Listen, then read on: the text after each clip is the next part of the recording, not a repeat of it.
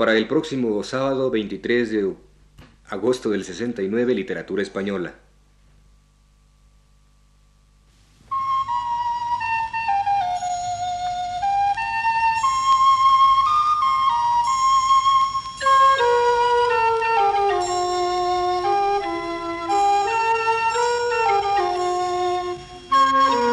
Señoras y señores, muy buenas tardes.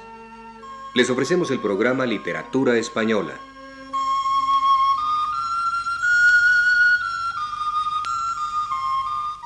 Lo prepara para Radio Universidad el profesor Luis Ríos.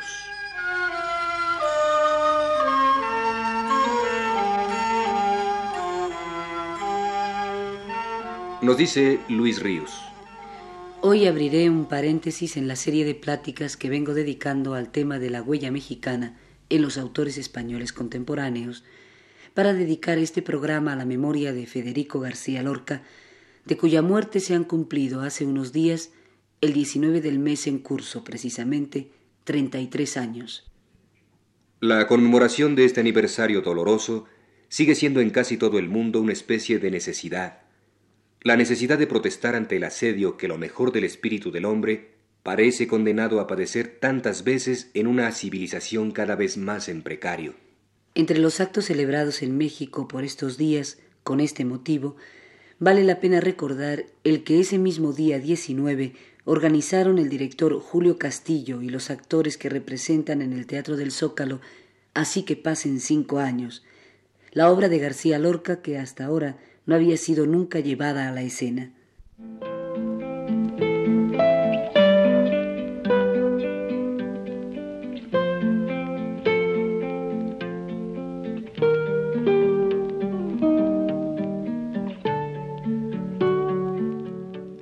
Una vez que le preguntaron a Federico García Lorca, ¿por qué escribe usted? Él contestó sin dudar un momento, yo, para que me quieran. Y Federico García Lorca, que escribía para que lo quisieran, que tocaba el piano y la guitarra y cantaba canciones aprendidas en los pueblos de España para que lo quisieran, fue asesinado a los 38 años en la flor de su edad y de su inteligencia, abatido por un pelotón de guardias civiles que después alzaron su cuerpo sucio de barro y de sangre para arrojarlo en una fosa común. Federico García Lorca aspiraba a morir de otra manera, mirando al través del balcón abierto de su alcoba, para percibir hasta el último instante la vida luminosa de afuera, como un paisaje de hondo amor y honda paz. Él lo había pedido en un poema.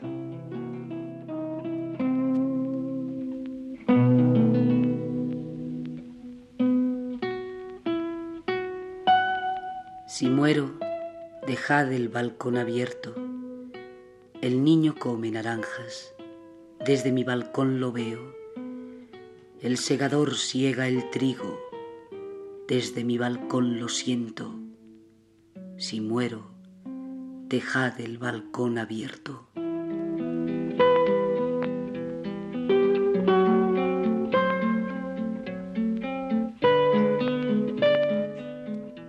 La idea de la muerte le obsesionó desde siempre.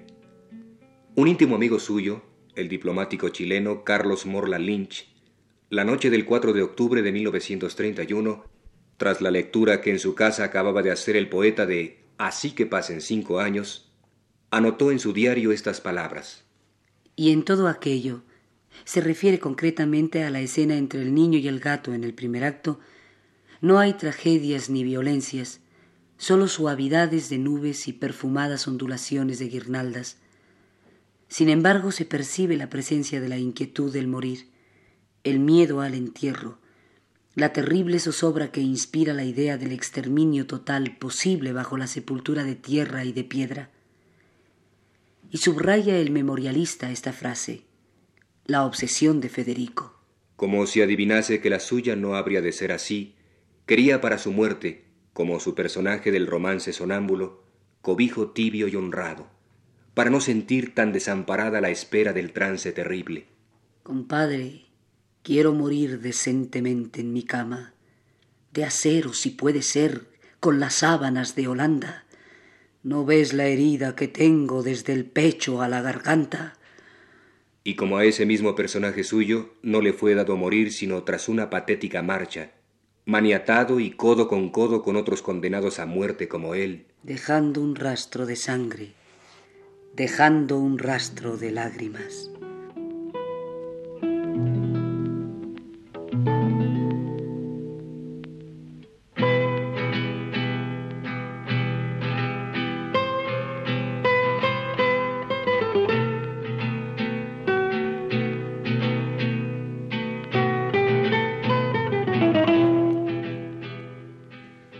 Si fue trágica la muerte de Federico García Lorca, no solo se debió a la circunstancia infame en que se produjo en aquel feroz año ibérico de 1936, sino porque se trataba de la muerte de un ser que irradiaba con su presencia, con su mirada, con su voz, como ningún otro hombre de su tiempo en España, vitalidad y belleza. Y ambas cosas, vitalidad y belleza, las buscaba con avidez en torno suyo para recrearlas, aumentarlas y difundirlas. Las buscó en los libros de poesía y de música, y las buscó en la calle, en el presente y en el pasado, entre la gente culta y la iletrada. En ese afán totalizador fue la suya, a un mismo tiempo, inspiración cultísima e inspiración popular. Y es en la amalgama que logró dar a esas dos potencias donde radica su expresión más honda y característica.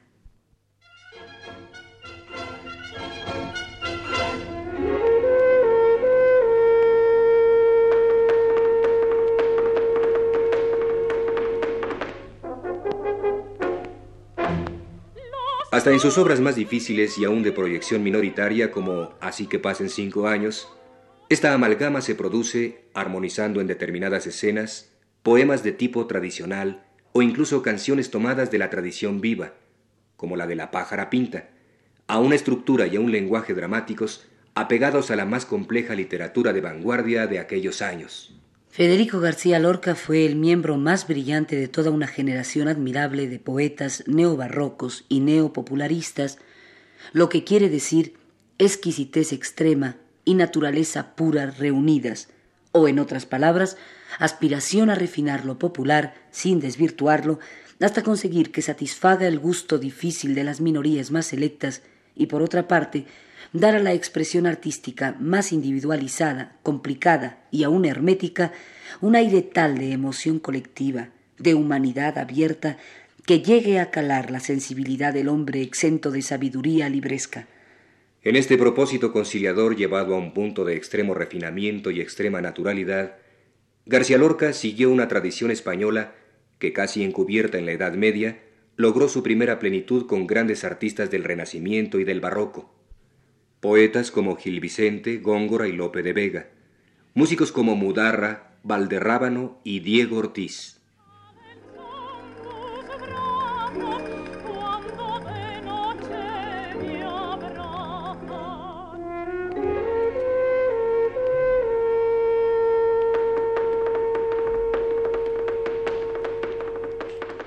¿Cómo es posible que a quien dio ese esplendor al arte español, fundiendo el suyo propio con el de su pueblo, en un acto de puro e ininterrumpido amor, fuesen precisamente unos españoles cegados de odio los que en plena juventud del poeta le arrancaran la vida? Al matar a un hombre como Federico García Lorca, que era la encarnación de lo mejor de España, España, como otras veces ha hecho a lo largo de su historia atormentada, y en este caso más añudamente que nunca, se asesinó a sí misma. Ya revivirá un día España, lo mejor de España. Pero en tanto, no puede considerarse casual que no haya sido allí, sino aquí, en México, donde se estrenara su obra Así que pasen cinco años. Sí, está bien que haya sido en México y no en España, donde los personajes de este drama aparecieran por primera vez a los ojos del mundo.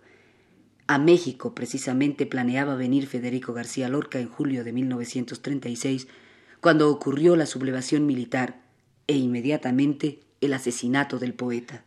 Solo pudo llegar su voz. Y nosotros la escuchamos movidos por la misma intención que el poeta tuvo al entregárnosla, la de abrir de par en par nuestra más íntima emoción al llamado de sus palabras ansiosas de cálida comunicación humana. No olvidemos que todo poeta Todo verdadero poeta no busca el elogio, ni busca el poder, ni busca la riqueza. El poeta busca solamente el amor, que es la única libertad que puede desasirnos de la cárcel de soledad irremediable que cada uno de nosotros congénita y fatalmente somos. Federico García Lorca fue un caso de conciencia clarísima de ese problema fundamental. Por ello, a esa pregunta que a todo escritor le hacen o se hace alguna vez, ¿y usted por qué escribe? Él, sin buscar frases más artificiosas o pseudo inteligentes, acertó a contestar simplemente, con lucidez y espontaneidad perfectas. ¿Yo? Para que me quieran.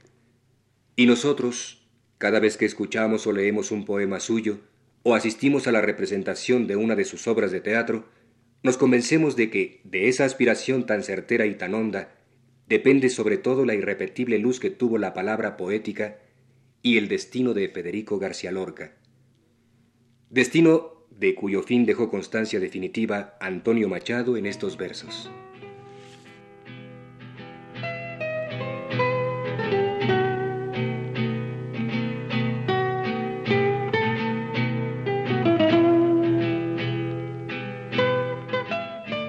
Se le vio caminar entre fusiles por una calle larga, salir al campo frío aún con estrellas de la madrugada. Mataron a Federico cuando la luz asomaba. El pelotón de verdugos no osó mirarle a la cara. Todos bajaron los ojos, rezaron, ni Dios te salva. Muerto cayó Federico sangre en la frente y plomo en las entrañas, que fue en Granada el crimen, sabed, pobre Granada, en su Granada.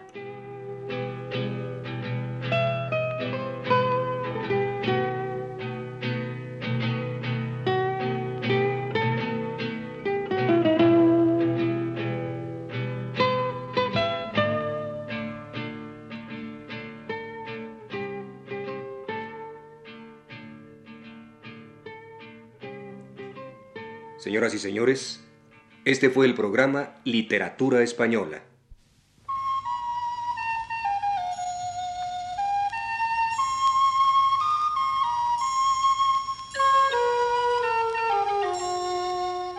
Lo prepara para Radio Universidad el profesor Luis Ríos.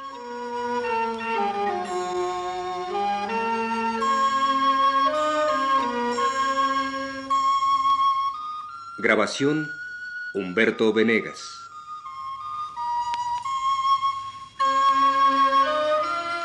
Y las voces de Aurora Molina y Sergio de Alba.